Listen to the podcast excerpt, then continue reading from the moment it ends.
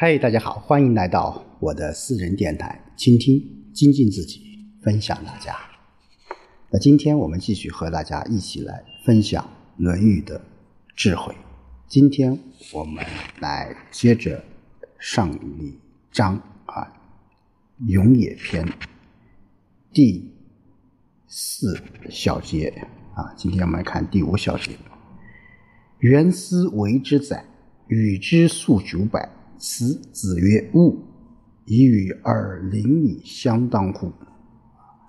那这一章和前面啊我们说到的呃子华啊这个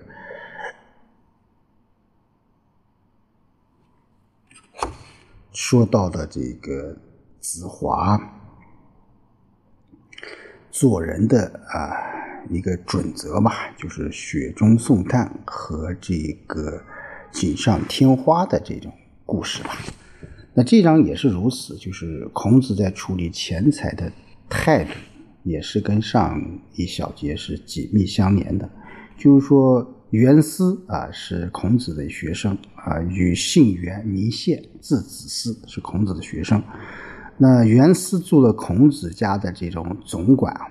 啊，孔子给他报酬是九小米九百斗，啊，小米九百斗，他推辞不要。孔子说：“不要这样推辞，啊，多余的就给你的邻里乡亲吧。”啊，就是说，呃，孔子的观点就是说，你我给你的东西，哎，你要啊，如果你觉得多了。啊，或者多余了，那你就把多余的粮食分给乡里邻居，这样，啊，就是真正的在什么，在帮助人啊，邻里乡党啊，这个古代的这个地方单位啊，五家为一个邻，二十五家为里，一万两千五百家为乡，那五百家就为党，啊，就是说，呃，还是在强调，就是说。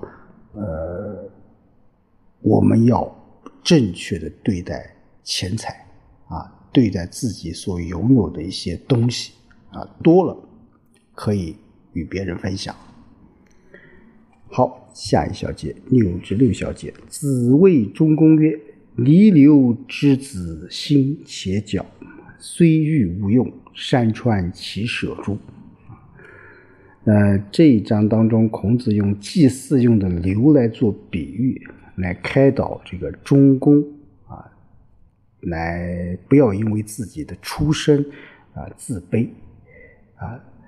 那子谓中公啊，有两种解释啊，一是孔子对中公说啊，另外说孔子对第三者议论中公。但现在大部分都是我们与啊采取第一种，就孔子对。中公说：“耕牛生的小牛犊长着红色的毛皮，两脚整齐。虽然不想用它来当祭品，山川之神难道会舍弃它吗？”嗯，就是说，呃，人的出身并不是最重要的，重要的是在于自己应该有君子的这种道德和出色的才干。啊，只有具备了这些条件，你才能得到社会的重用。那从那个角度，我们作为一个施政者，那你在选拔任用人才的时候，要有一种英雄不问出处的这种，呃，敢为天下先的用人任人的这种方式和方法，这样才能有更多的人才来为你所用。好，第七小节，子曰：“回也，其心三月不为人，其余则日月之言而已。”啊，这个跟我们上一章学到的“不迁怒”啊，这个“不贰过”是有异曲同工之妙的吧？啊，在这一章当中，我们知道上一章我们也说了，颜回是孔子最得意的门生了。因为他能把人贯穿于这种自己的一切思想与行动始终的，所以孔子说颜回啊，他的心中长久的不离开仁德，其余的学生怎么样？只不过短时间能做到这点罢了。所以说，孔子对自己学生伦啊这个这个颜回的呃评价是非常非常高的，这一句也是如此，也是如此。好，第八小节，子康季康子问：“中游可使从众也与？”子曰：“游也果，与从众乎何有？”曰：“次也可使从众也与？”曰：“次也达，与从政乎何有？”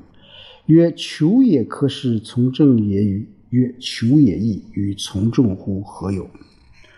那么这段话也是我们现在呃很多呃孔子思想当中叫因材施教。或者是孔子现在对自己的学生啊非常了解吧，所以呃季康子，当然季康子我们都知道是季孙肥，他是鲁国的正妻啊，当时他在这个也可以相当于现在这种啊宰相吧，呃他就问这个呃孔子，他说中游可以参与政事吗？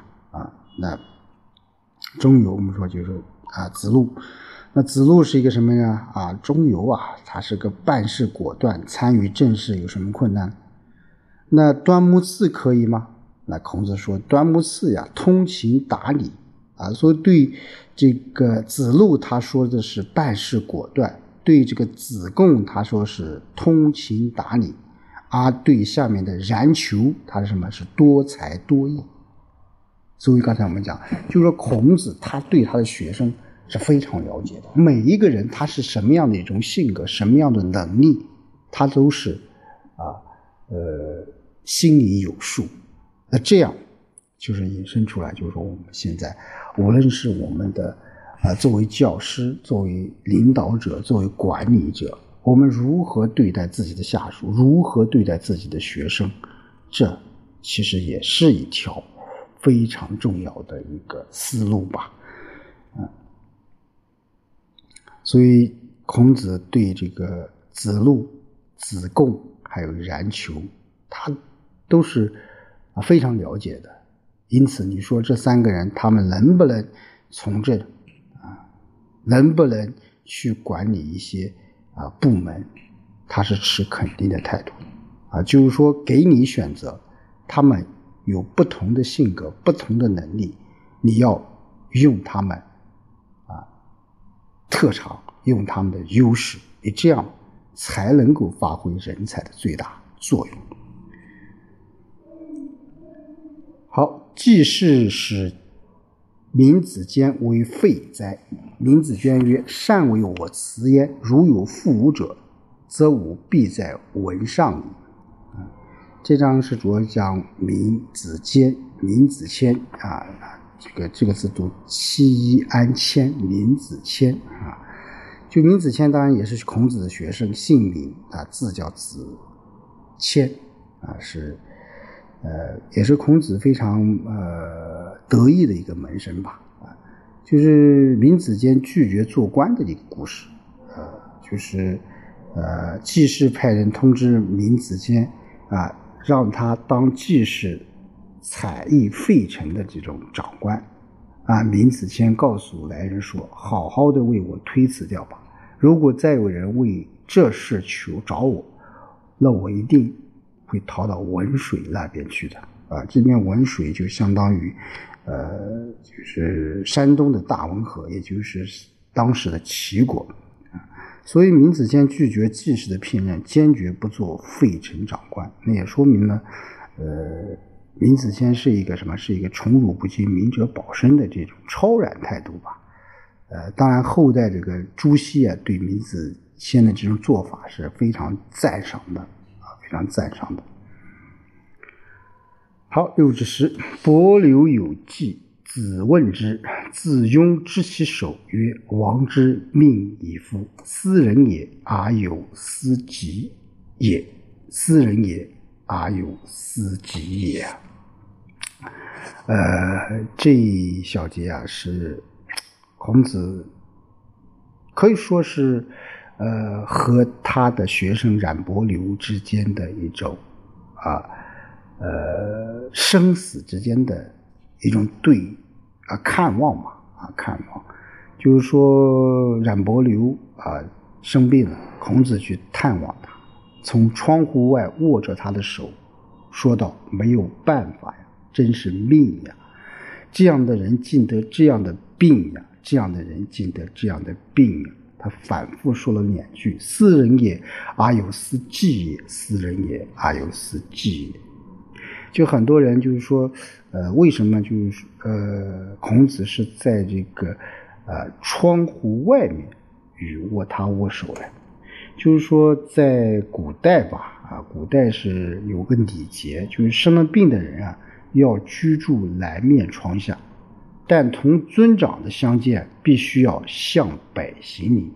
那君主前来看望时，则要把床移到南面的床床窗下，是君主对南面来看视病人。那当时冉伯牛知道孔子要来看望他，他就特地把床移到这个南面的窗下，以便孔子面南受伯牛的礼拜。可是孔子表示谦虚，同时也不忍病人勉强起床行礼。所以就不进入室内，而是在南窗外看望了病人，从窗口握了他的手。他其实也是与他怎么样永绝了，永绝了。呃，叫私人私计这句话，可可以说是现在我们呃作为吊唁的一句常用语吧。呃，冉伯牛，呃，是孔子弟子当中也是道德修养比较高的一人。呃，孔子是在鲁定公的时候，孔子是带领鲁相呃推荐冉伯牛担任中都宰。啊，后来这个伯牛不幸因病而死，就孔子对他的死也是非常痛惜。所以这一段话啊，也是呃表达了呃孔子虽为圣人，但是对生老病死。也只能是什么一筹莫展，啊，一筹莫展。他对冉伯牛的不幸而牵挂、担忧、焦虑，然后又感觉到什么无可奈何。所以说，斯人也，而有斯己也，啊，斯己也。所以这一章啊，这几个小节也是说明了，就是说《论语》当中，呃，孔子和他的学生，无论是。对颜回，对冉伯牛，对这个呃子路、子贡、冉求等等吧，啊，就是说这些学生，他是真正的把他当做自己的学生。就是说我们现在讲，就是说拜师啊，很多情况下，我个人觉得就是有一点商业化了，有点商业化了。那古代啊，作为一个师啊，师当然现在我们说啊，韩愈讲师者啊，传道授业解惑也。我们说师如何去做好师，其实是一个呃很难的、很难说清楚的一个话题。我们说现在作为老师，作为医生。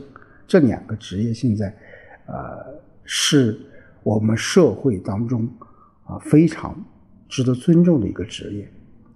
但是现在，对于我们当下这两个职业的从业者，其实在某些方面啊是有一些差距的。那我们如何去啊做好师？其实《论语》这一本书，其实在我个人觉得就是在讲。如何为师？如何为师？如何去啊？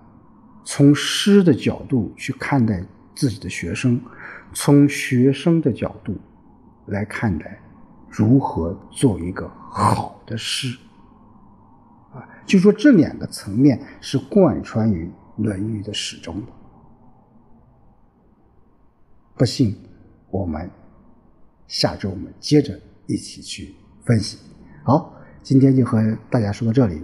那紧接着一周就是国庆长假了，在这里也祝所有的亲亲的听众朋友们啊国庆长假快乐啊，万事啊顺心如意，当然也要做好啊疫情防控，外出的时候一定要注意保护好自己。好，我们下周再见啊，国庆期间呢，有可能啊呃不能连续更新了，我们。待到国庆节后我们继续倾听。